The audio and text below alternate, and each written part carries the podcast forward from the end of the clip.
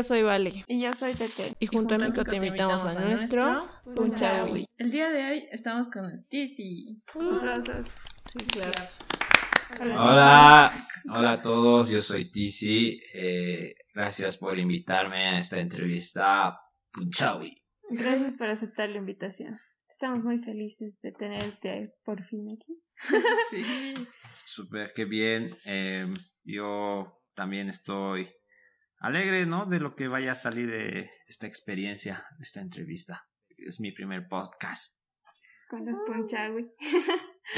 Qué lindo, la verdad, muchas gracias. Yo igual admito que estoy muy emocionada por esta entrevista. La teníamos planeada hace bastante tiempo. Sí. Así que vamos a darle. Probablemente la mejor, la, mejor, la más pensada. Sí, la hemos recraneado. Ay, qué bien, me alegra mucho. Eh, yo no planeo mucho, estoy a su merced. Está bien, esa es, el, esa es la idea. Ah, ya, qué bueno. Bueno, Comencemos. ¿Quién es Tizi? Vale, ya. ¿Quién es Tizi? ¿Quién soy yo? Uy, qué difícil. Este. Bueno, vamos a ponerlos en contexto. Es uno de los fundadores de Mico Art Gallery, nuestra querida casa hoy en día. Ahora algo más personal. ¿Quién es Tizi? Ah, ya, chido, ¿no? Este. Mira que definido de quién soy, qué soy y a dónde voy, no lo tengo. Y tampoco lo espero tener. No es un lío así de ident- identificarme de quién soy, ¿no? Eh, yo soy de la idea de que, uno es quien decida ser. Eh, había una posición distinta, sobre todo el anterior gobierno, que hablaba que tú eres lo que haces. Eh, esto lo decía, voy a ser claro, el Linera lo decía esto. Yo voy en contra de todo aquello. No pienso que por lo que haces eres lo que haces. Yo creo que eres quien decida ser. Eh, y para mí es así. Entonces, si tú decides, tú decides ser lo que tú quieras. Y ya ahí de vos, de, de ahí es tu tarea de este, reafirmar que, tan cierto es lo que tú deseas ser, ¿no? Si tú decides ser eh, astronauta, bueno, pues lo eres astronauta, pero eh, ya depende de vos qué tan cierto lo haces para demostrar que eres un astro- astronauta, ¿no? Pero de que yo te vaya a decir, este, no eres astronauta, yo no soy nadie para decirte, no, no lo eres, es tu decisión. Y más o menos por ahí va mi, mi pensamiento de quién eres y qué haces, ¿no? Y bueno, pues tampoco he ahondado mucho en quién soy y qué hago y qué voy a hacer. Eh, simplemente estoy acá, ¿no? Estoy, estoy presente un, un segmento muy corto de lo que es este universo, este espacio-tiempo. Y bueno, pues voy a disfrutar lo que me queda de estar acá. Entonces, no hay que, no hay que eh, confundirse tanto, no hay que culparse tanto, solamente hay que disfrutar de que estás aquí, ¿no? Y eso es mi idea, disfrutar que estamos aquí. Y bueno, yo soy, a ver, soy, Tizi es un apodo que me lo pone un amigo en colegio, en Ah, sexto. Sí, desde el colegio. y de ahí se me queda. Y bueno, yo lo he adoptado, no veía problema, me ha gustado, ¿Pero por qué Tizi? porque él, él era el moco Y yo era el tizi. Ah. Sí, fue así, ha- algo, algo así ha surgido, pero bueno, tampoco eh, cuestionamos mucho como por qué tizi, sino simplemente lo repetían y todos ya me conocían así. Y eso ha cursado hasta la universidad. Y ahora en el ámbito laboral me conocen como Tizi, ¿no? Y bueno, está chido. Mi nombre es Luis, Luis Jiménez, pero casi todos me conocen más como Tizi. ¿Prefieres Tizi? O Luis Jiménez. No, no sé, me da, siento lo mismo, siento el mismo cariño como que por Tizi, Lucho, eh, está bien, me Qué siento cool. bien con todo, todo lo que me puedan decir, siempre y cuando lo salga de corazón, o sea, que realmente sientan decirme Luis, Lucho, Tizi, pero que me quieran decir así, ¿no? Mm. Sí, estoy bien, respeto a aquello. Qué genial, eh, yo siempre quise saber por qué Tizi. Em, esta entrevista es un poco más personal, pero aquí un poco de, de lo profesional. Háblanos un poco de tu trayectoria artística. A ver, em, como que yo... Eh, artista siempre he tenido, he sido desde colegio, eh, desarrollaba mis cosas, pero no es porque me identificaba como artista, sino simplemente me gustaba hacer arte.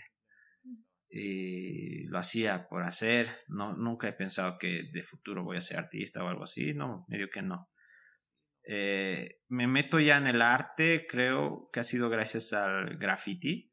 De alguna manera, eh, desde colegio ya como que estaba metido haciendo stencils, grafitis. Mm. El stencil todavía no se practicaba mucho acá, pero yo ya lo estaba haciendo porque lo, vi, lo veía en una revista argentina que tenía, ahí no me acuerdo, Maxim, de hecho es una revista para para adultos, pero tenía esta, este artículo que hablaba del stencil y, bueno, como que he ido a, jugando, haciendo stencil, luego el graffiti, muralismo, ya en la universidad este, seguía un poco practicando, haciendo estas cosas artísticas, pero ya el muralismo como que me, me aborda a meterme en el ámbito artístico. Eh, de ahí empiezo a desarrollar otras cosas, a cuestionar. Eh, y fue una obra creo que me metió más en lo que es el arte, eh, que, que, se llamaba Animalitos Enfermos y esta la desarrollé más o menos a estas alturas del año. Era que yo he colgado 11 peluches en la ciudad de La Paz. Estaban, eran peluches ahorcados y era como que una, una expresión mía en, en reprochar el consumismo. Era como que los animalitos usados se estaban colgando porque la gente compra otros quieren empezar a usar otra, otro material, ¿no? Entonces eso lo, lo, lo, hice en la ciudad de La Paz y como que eh, eh, yo, yo a eso llamaba eh, terrorismo conceptual, yo sí, así yo lo, lo, lo sentía, no sabía que eso era arte, simplemente estaba haciendo algo que quería hacer. Y posteriormente ya con los años me había dado cuenta que sí era arte, ¿no? Y eso ya era arte conceptual, arte contemporáneo. Eh, sin darme cuenta ya lo estaba practicando. Y ahora amo el arte contemporáneo, amo hacer eh, estas cosas. Eh, no, es solo, no solo empiezo a saltar de solo rayar el cuaderno a empezar a pensar un poco más, a cuestionar las cosas. Y es así el arte hoy en el mundo, ¿no? El arte contemporáneo, piensas en qué estás haciendo, para qué lo estás haciendo, eh, y es el arte, bueno, en Latinoamérica la llaman arte conceptual, pero en realidad es arte, arte contemporáneo, el mundo lo está viviendo así, mm. es solo que acá en las academias, en nuestro ámbito, lo, lo ven como un bicho raro, como algo que no se hace, en cambio es lo que se está haciendo afuera. Y bueno, es, son problemas en realidad esos internos, ¿no? De educación que tenemos con el arte pero... somos muy conservadores. Tradicionales.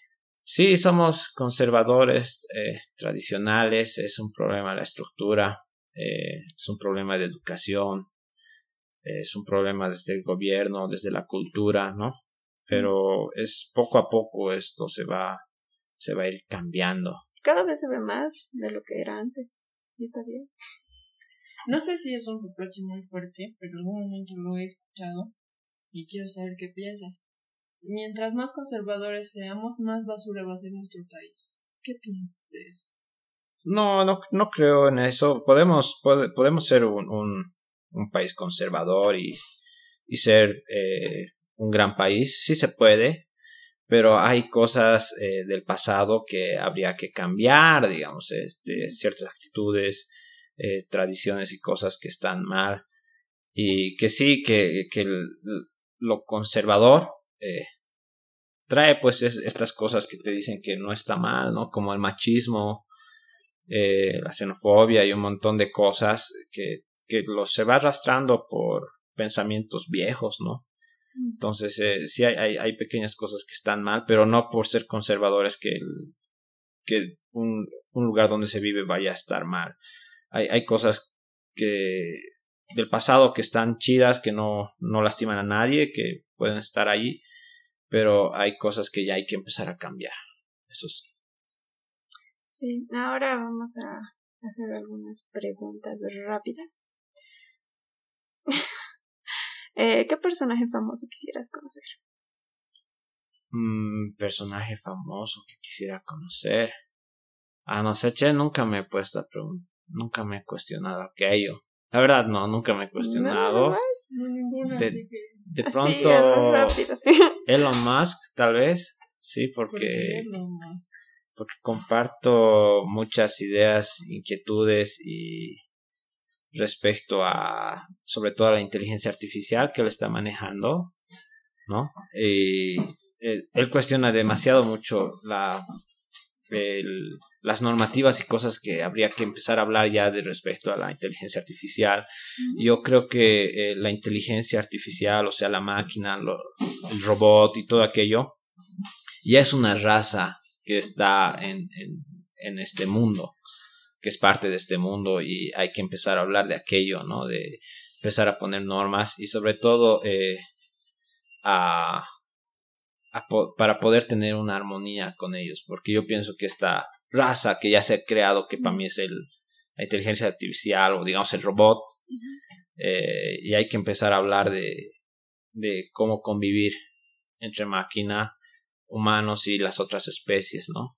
Eh, hay un, tengo un, una idea, eh, una maqueta por ahí que se llama el convenio de, el convenio de Arcángel, en la que hablo en que tiene que ver este convenio con la máquina en la que eh, hablemos de vivir en armonía y sobre todo cuidar a las demás especies. Entonces esto podemos empezarlo a hablar desde ya, porque quién sabe que ya haya inteligencia artificial autónoma que está ahí desarrollándose. Entonces hay que empezar a aceptar que, que están presentes acá, o sea, que los hemos creado y de pronto ellos se van a ir creando. Wow, qué interesante. Sí, yo no lo veo esto algo como fatalista, la verdad no, la, yo pienso que la máquina ayuda, puede ayudar en muchas cosas y hay que empezar a hablar y verlo así, no, no como algo así, uy, nos va a matar, no, en realidad nos puede ayudar y sobre todo yo quiero que, yo creo que eh, la máquina, eh, pienso que va a vivir más que el ser humano, sí, y de, de alguna manera tiene que preocuparse por, no solo por ser humano, sino por las demás especies ya que de pronto nosotros estamos aniquilando las demás especies, de pronto la, eh, eh, la máquina o la inteligencia artificial pueda colaborar en, en ayudar a las demás especies. Y quizá pueda hacerlo mejor. Claro, yo creo que lo podría hacer mejor. Sí. Es, es como que regimos nuestros errores. ¿no? Sí. sí. Al menos sí. los crearíamos nosotros. Sí. Bueno, pasamos a la siguiente pregunta que es, ¿hay algo de tu carácter que te gustaría cambiar? Ah, sí, son, son muchas cosas que quisiera cambiar y claro, siempre, siempre no hay que cambiar varias cosas, este, y de hecho algunas las, las pongo en, ya las pongo en práctica como cambiar, ¿no? Este, de pronto soy renegón, sí, y, sí, y, y no siempre, ¿no? Pero algunas veces, pero detesto ser renegón. Entonces, eso quisiera, eso lo voy, lo estoy cambiando y también eh, eh, tengo una lucha en la que estoy cambiando, estoy luchando con esto de honrar un poco más al pasado, a mi pasado, ¿no? En, no reprochar tantas cosas que he hecho, ¿no? Realmente hay que empezar a decir, hay que valorar y decirlo, men, ya pasó, ya está bien, es parte de ti, ¿no? El, pasado pisado no, no es así, en realidad el pasado es energía que sigue eh, viajando a través del espacio, tiempo y todo lo demás y va a seguir ahí. Entonces, para eso está honrar el pasado. Entonces, estoy en, en este trabajo de, de cuando si me he equivocado, si me voy a seguir equivocando, simplemente no culparse, sino lo, lo sucedió y ya, ¿no? Eh, eso es algo que estoy trabajando. Okay. Wow, yo, yo concuerdo con esto del renegar, así es sí. algo que muchas personas intentamos cambiar, me, me meto. Pero a veces está en tu genética, ¿no? Sí. sí, ¿tú piensas que es genética? Eh, sí. es... ¿Sí? Yo creo, yo creo que sí. sí, de cierta manera es, es parte también genéticamente, es parte. ¿no? Ah, no, sé, no, no lo veo, no me he puesto a pensar en eso. Ok, siguiente pregunta. ¿Tienes alguna colección privada? Conexión, Colección. Colección. colección privada. Algo que siempre. Aprecies. No sé, Ah, siempre- sí, tengo mis colecciones privadas. Sí, sí, sí, tengo. Las tengo, me gustan. ¿Te gusta Este, coleccionar? Eh, no es tanto así como que colección, sino que algún momento he coleccionado algo. Y, y bueno, lo tengo ahí. Y, y es muy privado. ah, ya. Ya, Importante. importante. Sabemos que tiene colección, no sabemos de qué y porque tampoco sé de qué. Pero, Pero qué sabemos bueno. que tiene. qué bueno que tenga una colección. Ok, um, ¿Qué es lo que más te gusta de tu o profesión lo que y haces. de tu personalidad? Lo que haces. Uy, qué difícil este. em, no, pues creo que es el arte lo que más me gusta de todo esto, ¿no? O sea, yo soy arquitecto, pero también soy artista. Y ambos tienen, eh, de la, están de la mano por el arte. Y tal vez eso es lo que más me gusta porque el, el arte eh, te vincula, conexiona un montón de cosas y disfruto cada una de ellas. Creo que eso es lo, lo que más me gusta de, de mi profesión, esta vinculación que tiene con, con casi todo.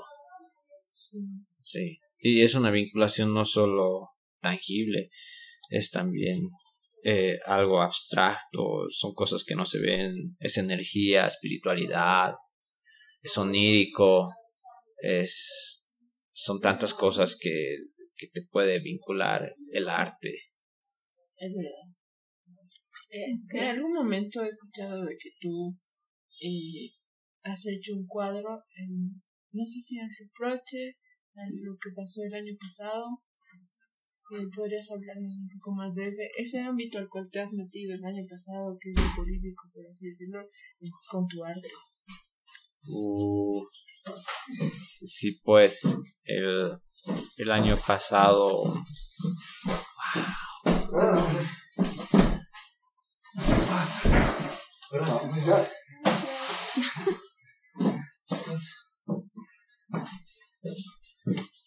Ah, el, el año pasado eh, he hecho una obra, sí, y, y tuve un trabajo, era un trabajo largo en realidad esa obra.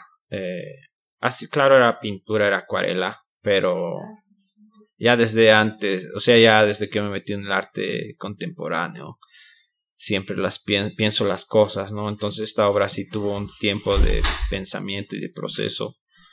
Y se llama la, El último Actapi.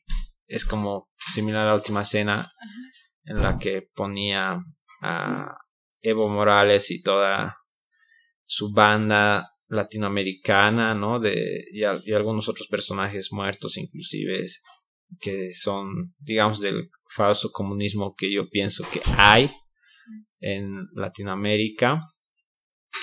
Y bueno, yo he presentado aquello, ¿no? Porque sentía de que era el fin de... Era el fin que ya no, que yo iba a parar, que ya no iba a estar ahí y como patrón. Y de alguna manera se ha, se ha cumplido, ¿no? Como que ya no está ahí.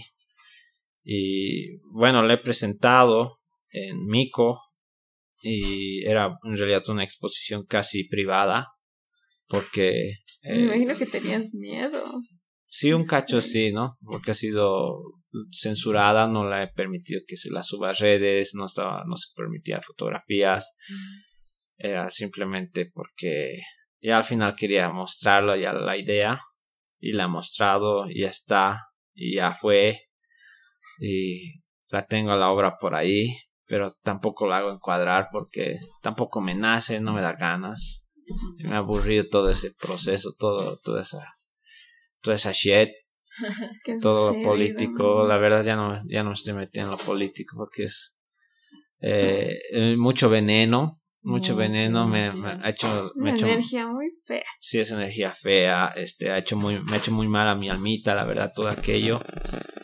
Y eh, y sí, era así como una resolución en la que me he dicho después de todo aquello, era como, eh, ¿para qué te vas a meter en todo esto? ¿no? Si, si eres tan bueno en otras cosas.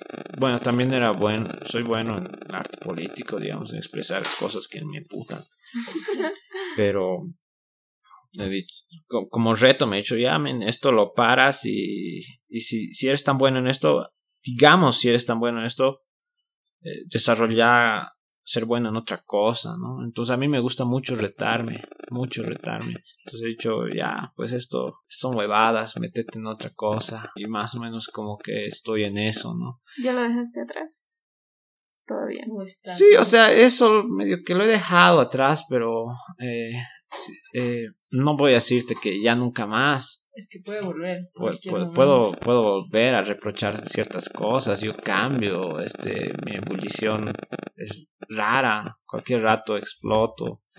Eh, y a mí no. Es una forma buena de sacarlo todo. Sí, el arte realmente sí es una, forma buena para expresar algo, para expresar emputes y cosas así. pero también es algo, el arte es muy, muy lindo para llegar a corazones que es, es, genial. Me he dado cuenta que llego mejor a los corazones con, con cartas. Y wow, mm. eso sí realmente, porque realmente ahí hablo de corazón. No sé si este, las cartas, lo escrito también es un arte para mí. Y eso está, está chido porque puedo ser muy honesto con las personas. Y me gustaría eh, que mi, las pinturas, una escultura también hablen así de fácil como me sale escribir una carta. Bueno, eso es otra tarea, digamos, otra, otro reto que tengo por ahí que empezar a trabajar. Bueno, que ya lo estoy trabajando, digamos, pero empezar a, perfeccionar, digamos. Qué cuenta. te gusta escribir. sí, me gusta escribir mucho. Qué interesante. Ahora una pregunta un poco más divertida. ¿Cuál es tu videojuego favorito? Oh, oh, videojuego favorito. Uy, qué difícil está eso. Este. O si quieres, puedes hacer una puntuación de los videojuegos favoritos. Sí, no, es que. A ver, mira, me gustan mucho los juegos indie.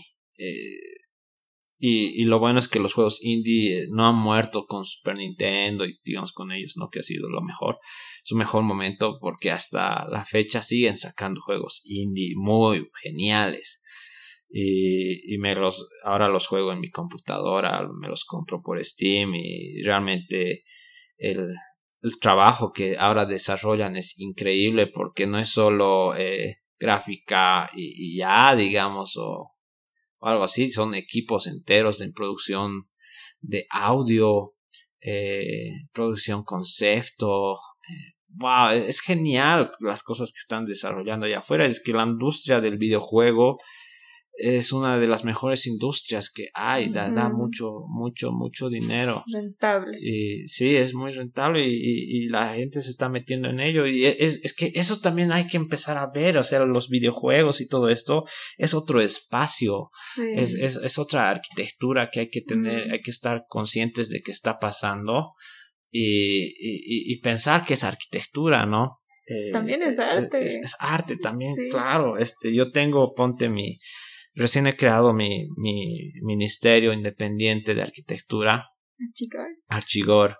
¿no? Entonces en, en Archigor empiezo, eh, quiero, empiezo también a hablar y me gusta cuestionar y ver todo esto de, de los nuevos espacios y es el espacio virtual, ¿no? O sea, ahora lo vemos como entretenimiento y cualquier uh pero oye, hay que tomar en cuenta lo pesado que es el espacio virtual. Tienen que ver, eh, hay aplicaciones para tu celular en la que te advierten qué tiempo pasas en, en Facebook, Instagram, en lo que sea. Y es alarmante el tiempo que tú le dedicas al Facebook, al Instagram.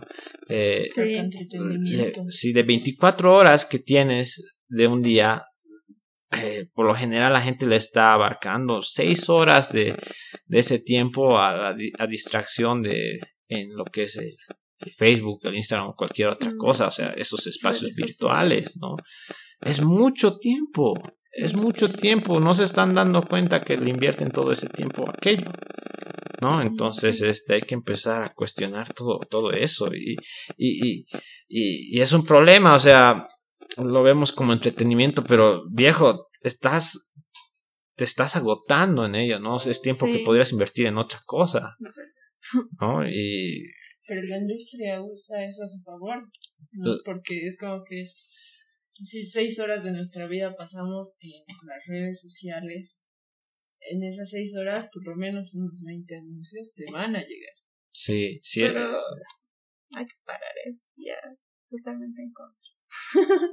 No, no estoy tan en contra, siento que como dijo hace rato hay que tratar de convivir con ella. Sí, hay que, hay que, hay que tratar de convivir, ¿no? Hay que tratar de, de equilibrar las cosas y hay que, también hay que exigir que te den bien la información, ¿no? Hay, eh, les recomiendo este, esta película de Netflix que se llama eh, The Dilemma of Social Media, en la que hablan de, eh, de, eran programadores o otro tipo de personas que trabajaban, digamos, en Google, Facebook, otras plataformas, en las que empiezan a hablar de problemas que no están hablando en Instagram, Facebook, Google, que no te hablan de, de ciertas cosas que, que deberías saber. Claro, por no dejar el monopolio, ¿no? Porque, porque ellos son dentro de...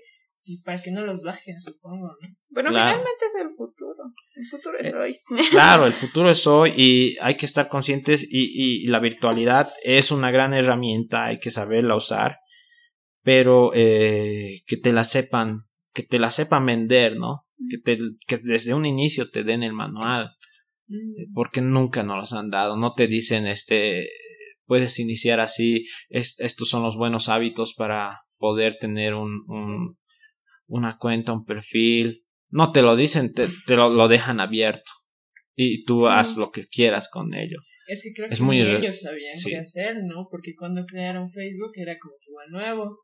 Todo eh, lo que era Instagram igual es nuevo. Todas las redes sociales son nuevas. ¿Son cuántos años? ¿Unos 20 años, 10 años? que Claro? Es- era, era muy nuevo, ¿no? Todo aquello, pero a estas alturas ellos tienen profesionales y que ya lo saben y que ya tienen toda esa información y no lo están lanzando, son unos irresponsables. Ellos deberían ser más responsables y decirte, esto es así, eh, te estamos dando esto. Ellos tratan de ser un poco más amigables con, las con la información, con las opciones, todo lo demás, Mm. pero no están siendo lo, lo suficientemente francos para decirte todo lo, lo que consiste en su plataforma. No lo están siendo, deberían ser. Eh, concuerdo. Eh, Tienes mucha razón en que deberían ser más responsables porque no todas las personas tienen un criterio bien desarrollado. Cla- Claro, claro, este debe- debería, tienes razón, o sea, no todas las personas son iguales, ¿no? Entonces, eh, para cada usuario debería haber su tipo de manual, ¿no? Sí. Para un adolescente que se ha creado una, un perfil, muy bien, este debería haber un tipo de eh, yo te hablo de este manual, yo me lo imagino con video, que debería ser así, con un video explicando qué tipo de, de opciones y a qué se está metiendo este adolescente.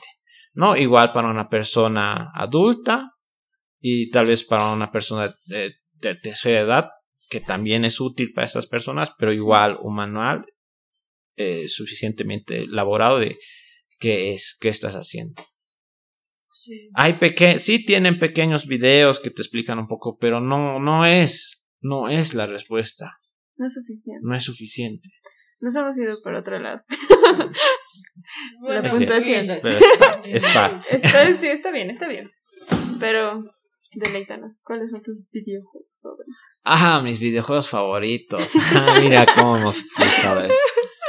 Eh, bueno, ahora mira, estaba jugando, justo ahora hace unos minutos estaba jugando uno de mis favoritos que es Killer Instinct de la Super Nintendo, que es, es un juego increíble porque tiene eh, las gráficas para lo que es la consola son muy adelantadas. Eh, y tal vez uno de los que me gusta mucho eh, que he jugado últimamente ha sido los juegos de Doom la computadora los últimos. Me, me falta jugar el último el último pero son muy buenos. Me, me gusta eh, la música que, el- que, adap- que adapta el videojuego Doom. De hecho el concepto desde un inicio es genial. Eh, ya de hecho por, por ser Doom es, es, es, es increíble porque desde sus inicios eh, Doom siempre ha pensado en, el usuario. Eh, Doom, en, en lo, cuando ellos... eh, es el primer videojuego Doom que puedes jugar en línea con otros usuarios. Ellos desarrollan eso para la PC, ¿no? Y lo genial de Doom también es algo que me, que me encanta, que casi nadie lo ha hecho, pocos son, es que ellos abren, lo hacen open source el juego Doom. Entonces, al ser open source, eh, los aquellos que jugaban podían crear, eh, cambiar varias cosas en el juego, ¿no? Y eso es genial, o sea, podías modificar muchas cosas. Y Doom no ha cambiado mucho sus conceptos y sigue siendo así abierto y escuchando sobre todo al usuario que qué es lo que quiere jugar ahora. Interesante. Ya lo saben, anótenlo y vuelvan a jugar. bueno, creo que ya se nos está acabando el tiempo. Siempre se nos acaba. Aquí quisiéramos Curamos una segunda, por favor. Sí, podríamos hablar una, una segunda. De pronto la segunda podría surgir si es que alguien quisiera un comentario, digamos, de qué quisiera que abordemos como tema. Sí, De pronto, porque sí, ahora que me doy cuenta, tantas cosas para hablar, tantas cosas que me gustaría compartir. Y bueno, pues sí, de pronto hacemos una segunda, si es que hay un interés, ¿no? claro, preguntar siempre al usuario, ¿no? Si hay interés, dale, si, si, no, si no hubo interés, bueno, pues abarcan otra cosa. no, creo que siempre hay interés, solo que es muy difícil trasladar a todos nuestros seguidores de lo que es Spotify a que nos comenten en Instagram, que nos comenten en Facebook. Es como que eso es nuestra bolita en Spotify. Mm. bueno, eso, eso es todo. ¿Una pregunta más? Bueno, yo quisiera mm, decirles que sigan, eh, en, ya que estamos hablando de Spotify, tengo en Spotify eh, es una playlist que se llaman Las plantas, Dios y yo. Este, esta playlist es parte de una investigación artística que la estoy desarrollando desde el año pasado y la voy a presentar en enero del 2021, el 28 de enero. Y es, eh, ya, ya escuchar la playlist te puede adelantar, digamos, un poco de, de qué es, quisiera hablar. Y también les invito a esa exposición uh. que va a ser en el Centro Cultural de España, ¿no? Qué buena noticia. no lo sabía. Súper. Vaya. Bueno, Es en colectivo, sí, es en colectivo, son con varios grandes artistas, así que bien, bienvenidos invitados. Muchas, muchas, gracias. Nosotras, como parte del equipo, no vamos a faltar. Claro que sí. Vamos a estar ahí presentes. Bueno, una vez más, agradecerte por aceptar la invitación. Estamos felices. Hemos hablado de cosas interesantes. Sí. Muchas gracias por la por la visita a nuestro podcast y eso sería todo el día de hoy. Esperamos tenerte de nuevo aquí. Y bueno, adiós. Adiós. Bye, besos, cuídense, coman bien, disfruten. Tomen agua. Tomen agua.